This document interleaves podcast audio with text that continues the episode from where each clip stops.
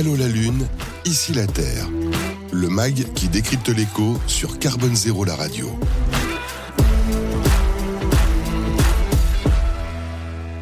Et c'est donc la suite d'Allo, la Lune, ici la Terre, hein, le MAG qui décrypte l'écho sur Carbone Zéro, la radio, avec une conviction à écologie et économie sont intimement liés.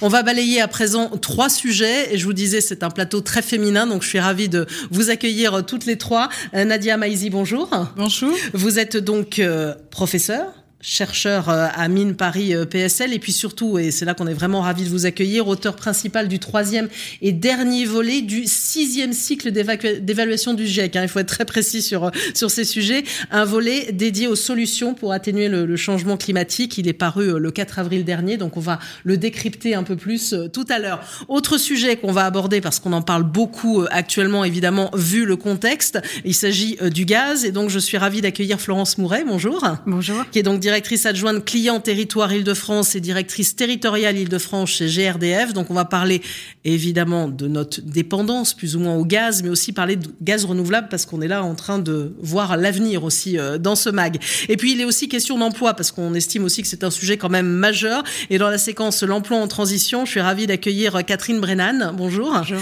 Qui est donc directrice des opérations chez Burdeo et euh, People for Impact euh, by Burdeo. Vous nous direz quelques mots tout à l'heure sur Burdeo. Alors dans un instant, je le disais, on va un peu plus décrypter ce dernier euh, volet hein, du rapport du GIEC. Peut-être un commentaire l'une ou l'autre. Je ne sais pas comment vous l'avez vu, comment vous l'avez abordé. C'est vrai qu'il est, tombé. Alors le deuxième volet, 24 euh, février, quelques temps après, c'était la guerre en Ukraine. Euh, là, il y a eu le, volet un peu sur les solutions. On a l'impression quand même que, le sujet n'est pas, il est central et pas toujours vraiment abordé. Comment vous, vous l'avez appréhendé l'une et l'autre, Florence Mouret? Comme une invitation à accélérer. Mmh. Euh, les solutions, elles sont déjà là, euh, la plupart d'entre elles.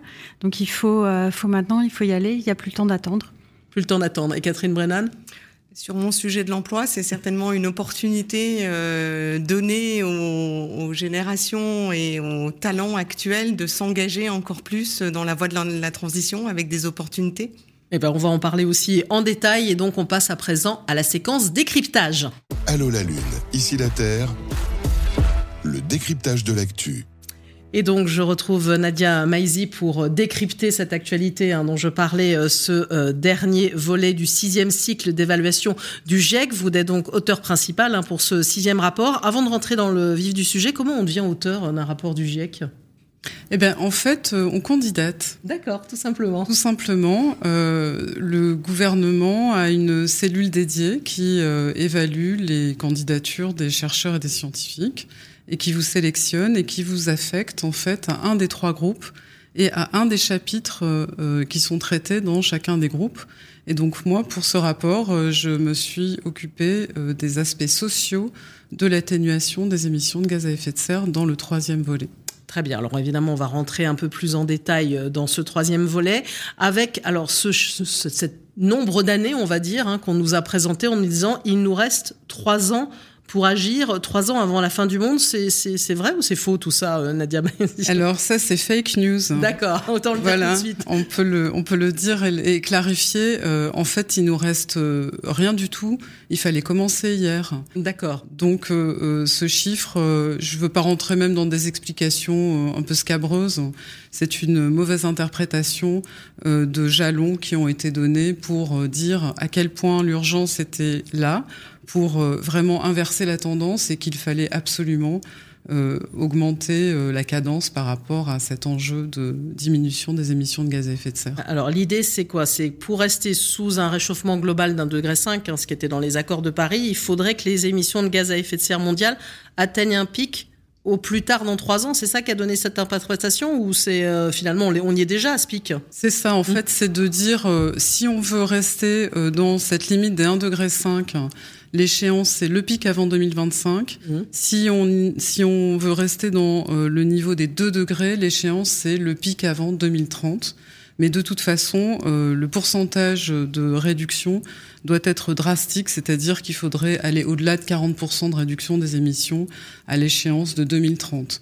Donc vous voyez, c'est une courbe très très euh, raide qu'il va falloir entamer maintenant. Et euh, c'est euh, vraiment le sens de ce qui a été évalué avec cet ensemble de trajectoires. Mais pour résumer, non, il nous reste pas trois ans. En fait, on est déjà bien bien en retard par rapport à nos à nos ambitions on va quand même essayer de rester euh, optimiste quand même avec l'humanité qui a jamais produit autant de gaz à effet de serre. Donc ça veut dire que finalement on n'a rien fait. On est tous, euh, on est tous euh, dans le même bateau et tous responsables. Alors, euh, c'est pas tout à fait qu'on n'a rien fait parce mmh. que dans ce rapport, en fait, juste pour cadrer un peu le travail que nous, nous effectuons, comme on parle des émissions de gaz à effet de serre, on fait des quantifications. Donc c'est là où on donne des tendances, des trajectoires, la trajectoire de où on en est aujourd'hui, la trajectoire de où il faudrait aller pour pouvoir euh, rester en dessous de ce 1,5 degré. Et une fois que cette quantification est donnée, en fait, on évalue bah, avec quel euh, type de solution on pourrait effectivement infléchir la courbe. Mhm. Donc il y a ces deux, euh, ces deux temps. Et le premier temps, ben, c'est le temps de l'angoisse, c'est-à-dire effectivement mhm. celui du constat euh, qui euh, voit ses émissions continuer à croître euh, depuis les dix dernières années d'une manière très importante, avec des moyennes annuelles jamais atteintes. Mais pendant le même temps, euh, le constat, c'est qu'il y a une action sur le climat qui s'est développée à euh, un certain nombre d'échelles au niveau de pays. Il y a certains pays qui ont une dizaine de pays qui ont réussi à diminuer leurs émissions de gaz à effet de serre. Euh, il y a plus de. Plutôt en Europe du Nord. Alors et on de peut pas donner. C'est ça, on donne pas. On n'est pas. Non. Nous, on dit, nous, vous vous dites pas. en fait, c'est pas qu'on dit pas. Nous, ce qu'on fait, c'est qu'on évalue la connaissance scientifique et on la restitue mhm. sans aucun commentaire et sans aucune prescription potentielle. D'accord. De sorte que le décideur qui veut bien se pencher sur nos travaux puisse euh, se forger lui-même une stratégie euh, bien enrichie grâce à ces différents éléments. Donc voilà, c'est de dire, bah, en fait, 10 pays, de toute façon, c'est pas grand-chose, mhm. ça, ça n'inverse pas la tendance. par contre, il y a énormément d'initiatives au niveau des villes qui ont des objectifs de zéro carbone. alors oui, parce qu'on peut aussi préciser que ce 1,5 degré alors c'est vrai qu'on embrouille, hein. on a des unités en degrés Celsius, après on va vous parler de euh, équivalent carbone, après on va vous parler de forçage radiatif, mais euh, peu importe, dans le sens où euh, il faut retenir juste les grandes idées. cette neutralité carbone, c'est-à-dire effacer le carbone qu'on émet, c'est un objectif qui, s'il est tenu à la deuxième moitié du siècle, permettra de garder le réchauffement moyen à 1,5 degré s'il est tenu euh, un peu plus tard, on arrivera à 2 degrés de réchauffement. Mais en fait, il faut le tenir euh, le plus possible. Et donc, il y a des initiatives qui ont été prises euh, à différentes échelles régionales et géographiques euh, et qui essaye de tenir cette, cet objectif. Donc on voit un engagement. Euh, on voit dans un certain nombre de secteurs des solutions qui sont poussées. Donc ça, c'est ce que vous indiquez clairement hein, dans ce dernier volet. Il y a quand même déjà des, il y a des solutions. On n'est pas quand même pas au bout, au bout, au bout de, de, de la limite. C'est-à-dire que euh, pour un changement radical. La tendance est là, voilà. En fait, mmh. c'est une euh, c'est une double un double constat. D'un côté, c'est la catastrophe parce que ça ne fait qu'augmenter. Mmh. D'un autre côté, ce qu'on a évalué, c'est qu'il y a un potentiel grâce à toutes les solutions disponibles qui nous permettrait de euh, diviser par deux les émissions de gaz à effet de serre euh, à l'horizon 2030. Donc c'est quand même euh, quelque chose qui est une bonne nouvelle. Mm. Sauf que, sauf que euh, ce sont des éléments qu'on va aller piocher dans chacun des secteurs. Alors on a regardé dans les chapitres, hein, il y a 17 chapitres. Certains s'intéressent à l'industrie, d'autres s'intéressent à l'énergie, d'autres s'intéressent au transport, d'autres regardent l'agriculture. Nous, on a regardé la demande. Mm. Mais la difficulté de tout ça, c'est que il se peut que euh, les solutions des uns deviennent les problèmes des autres. Et qu'il va y avoir un effet où euh, je peux être pétri de bonnes intentions, euh, adopter une solution, et derrière mon dos, ça remonte derrière. Donc, c'est pour ça qu'il faut vraiment. C'est hyper angoissant. Vous voyez non, pas du tout. Mais non, pas du tout. C'est-à-dire que ce qu'on ce qu'on a vraiment éclairé, je pense, c'est l'idée qu'il faut que soient mises en œuvre des politiques efficaces, euh, des infrastructures euh, euh, qui soient adaptées, que les technologies soient disponibles, que les investissements soient à la hauteur de l'ambition de cette décarbonation. Hein. Aujourd'hui, on estime que au niveau financier, l'argent est là, mhm. sauf que on est bien en deçà de ce qu'il faudrait, et notamment par rapport à l'ensemble des pays de la planète, parce que attention aussi, ne pas garder le tropisme pays du Nord dans lequel je vis.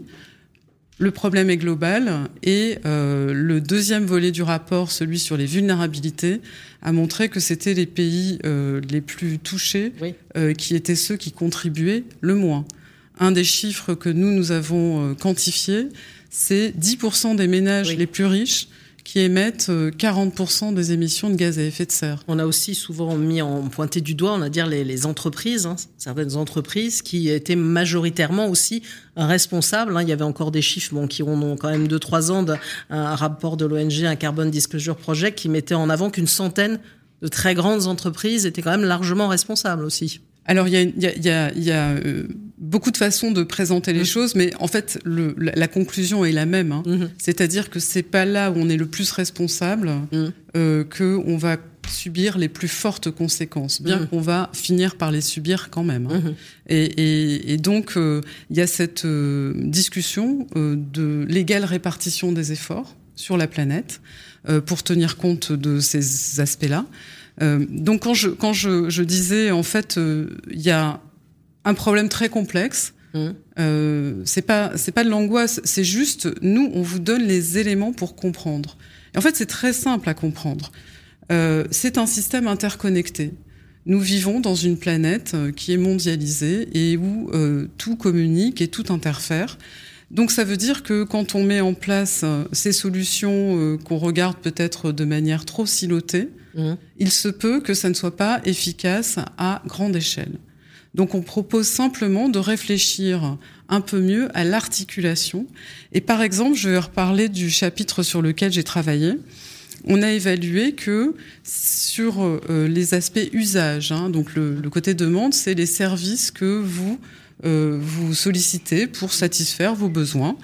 Euh, donc sur l'ensemble de ces services, on pourrait effacer de 40 à 70% des émissions de gaz à effet de serre. Alors deux choses.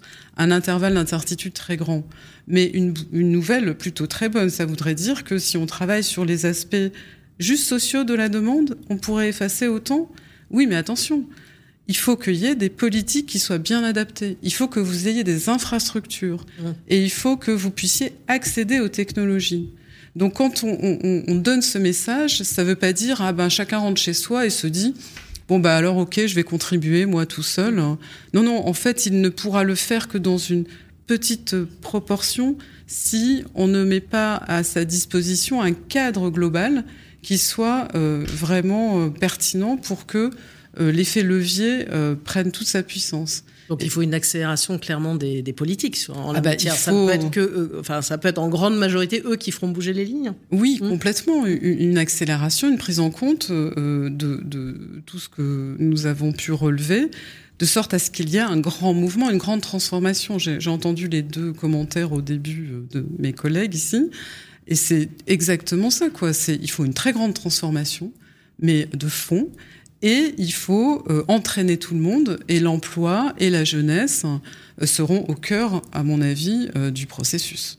Alors c'est typiquement ce cours duquel vous êtes, puisque vous avez lancé il n'y a pas longtemps hein, un institut, The Transition Institute 1.5, je le dis en, français. C'est un nouvel institut dédié aux défis de la transition carbone, hein, évidemment en partenariat avec l'école des mines où vous êtes professeur chercheur. Pourquoi et, quel, objectif derrière ce, cet institut? Bah, euh, Totalement dans la, dans lignée de ce que je viens de dire, c'est-à-dire que nous, on considère que les scientifiques de l'école des mines de Paris disposent eux aussi euh, d'un ensemble d'éléments en termes de recherche par rapport à ces solutions mais qu'on a le même problème que tout le monde, c'est-à-dire que euh, le maillage de cet ensemble de solutions euh, doit être réfléchi de sorte qu'on réalise le design de cette transition tant attendue, dont nous parlons tant et dont nous ne voyons pas le début des premiers effets en réalité. Euh, donc nous, ce que nous voulons, c'est entraîner nos jeunes.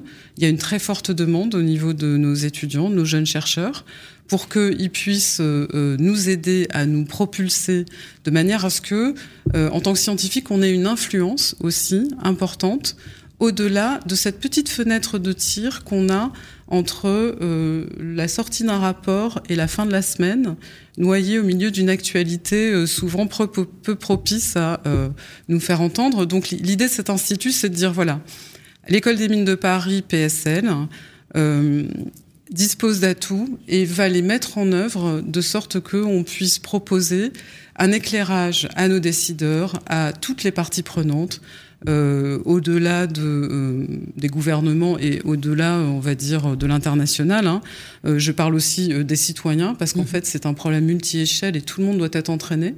Et donc, on va essayer de faire ressortir et rayonner l'ensemble des connaissances dont nous disposons pour travailler à mettre en place une transition bas carbone qui soit réellement efficace et dans une fenêtre de tir très très oui c'est ce que j'allais vous dire. C'est il y a une urgence. On peut encore avoir un message positif? Oui, euh, tout à fait, puisque euh, c'est un, un, grand projet que cet institut que nous avons lancé le 22 avril euh, pour engager en fait euh, à la fois euh, les jeunes et l'ensemble des professions euh, dans ce grand projet et euh, avoir euh, une action vraiment concrète dans les 5 à 10 prochaines années. C'est vraiment, je pense, maintenant ça qu'il faut se mettre en tête, c'est-à-dire que il va falloir qu'il y ait des grands messages au niveau global pour que tout le monde se mette en route par rapport à cet enjeu de décarbonation. Bon, je pense que Catherine Brennan, ça vous parle. Et puis la jeunesse qu'on engage. C'est un des métiers dont on parlera peut-être tout à l'heure, qui est euh, phare en cette année 2022. Exactement. Et vous, Florence Mouret, inspirée par ce qui a été dit, on voit qu'il y a vraiment une urgence là. Hein. une urgence, et c'est vrai que ce qui est frustrant, c'est qu'il y a toutes les solutions, et, euh, et donc il faut euh, maintenant les déployer, effectivement. Bah, merci beaucoup à vous, Naida Maizi, donc auteur principal du troisième et dernier volet hein, du sixième cycle d'évaluation du GIEC, et donc euh, qui a lancé euh, cet institut euh, de la transition 1.5 en, en, partenariat avec l'école des mines Paris PSL. Et on enchaîne à présent avec la séquence La question qui dérange. Allô la Lune, ici la Terre. Une émission à réécouter et télécharger sur le site de Carbone Zéro la radio et sur toutes les plateformes de streaming.